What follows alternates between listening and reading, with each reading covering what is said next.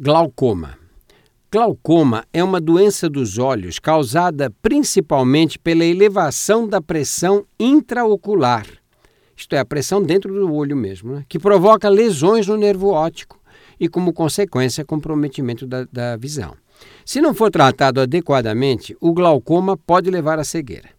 O tipo mais comum é o glaucoma crônico simples, também chamado de glaucoma de ângulo aberto, que incide nas pessoas acima de 40 anos. Ele é provocado por uma alteração anatômica que impede a saída do humor aquoso dentro do olho e aumenta a pressão intraocular.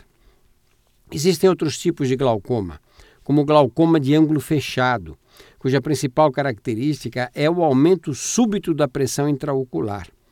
Existe ainda o glaucoma congênito, que acomete os recém-nascidos, e o glaucoma secundário, decorrente de enfermidades como diabetes, uveites, cataratas, etc. Nesse último caso, corrigida a causa, a pressão intraocular regride e o glaucoma desaparece.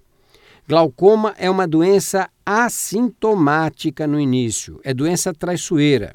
A perda visual só ocorre em fases mais avançadas e compromete primeiro a visão periférica, isto é, a visão dos lados.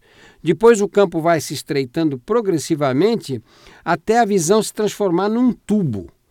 Sem tratamento, o paciente fica cego. Inicialmente, o tratamento é clínico e à base de colírios. Existem drogas por via oral que só são usadas em casos de emergência.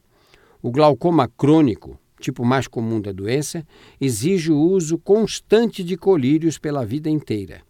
Como pode ser controlado por meio de medicação, cirurgia ou raio laser, o paciente precisa ser mantido sob controle.